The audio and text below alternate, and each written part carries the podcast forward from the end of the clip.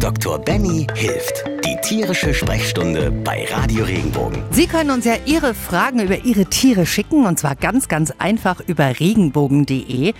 Benny, da haben wir eine bekommen von Nicole aus Oberkirch. Sie fragt, gibt es eine gute Methode, dass der Hund im Wald nicht von Zecken attackiert wird? Großes Thema, ne? Ja, Zecken sind halt mittlerweile so ubiquitär repräsent, also das ganze Jahr kämpfen Die sind wir. was? Ubiquitär repräsent. Das Könntest du uns das vielleicht mal übersetzen? also wir finden sie wirklich überall. Ah. Das ist die Antwort darauf. Also eigentlich heißt es nichts anderes wie wir finden sie das ganze Jahr überall und Ah. irgendwo. Und ähm, ja, Zecken sind halt wirklich so unsere Wegbegleiter geworden, einfach aufgrund dessen, weil auch das Klima sich verändert haben. Früher war das so, dass man sie zu bestimmten Jahreszeiten vermehrt gefunden hat. Jetzt ärgert sich jeder Besitzer fast jeden Tag drüber. Und bei bestimmten Hunden, also wir sehen auch eine Präferenz scheinbar, also bestimmte Zecken bevorzugen bestimmtes Blut. Ist ja bei uns nicht anders, wie wenn wir ins Lokal gehen.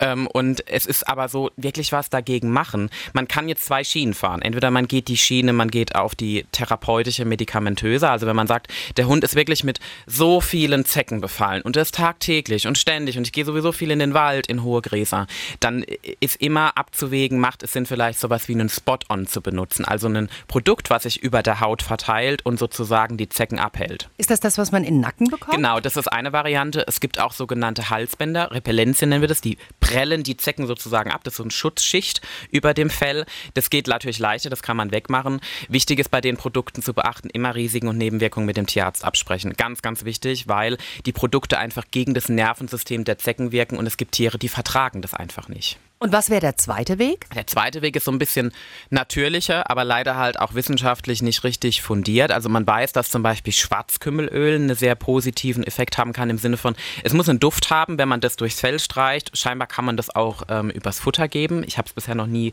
gemacht, weil ich bin, ich, ich brauche immer so ein bisschen eine wissenschaftliche Fundament Klar. und ich muss mich wohlfühlen damit, weil ich keinen meiner Tiere ein Risiko aussetzen möchte.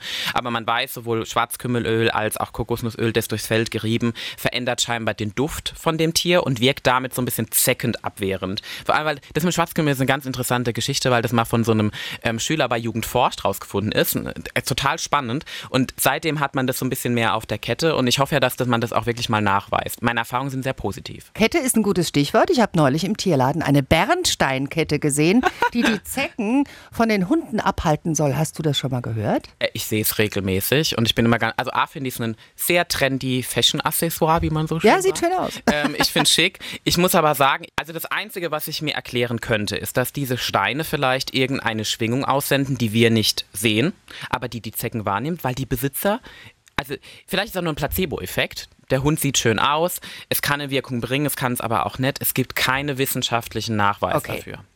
Wenn denn mein Hund oder meine Katze von einer Zecke befallen ist, ist das dann so, dass ich die mega Panik bekommen muss, kriegt gleich Borreliose oder ist das auch nicht ganz so? Also die Gefahr ist immer da. Die Gefahr ist immer da. Jede der Zecken trägt irgendwelche Erreger mit sich, weil es sind ja Parasiten, die Blut von anderen Tieren saugen und dann auf das nächste wandern. Die sind meistens sehr wirtsspezifisch. Das bedeutet, sie haben immer nur einen bestimmten Organismus, wie den Mensch oder den Hund. Also Hundezecken gehen in der Regel nicht auf Menschenzecken. Ah, Passiert okay. selten mal, aber es kann mal sein. Ähm, und da muss man immer natürlich mit bedenken, die tragen Dinge weiter.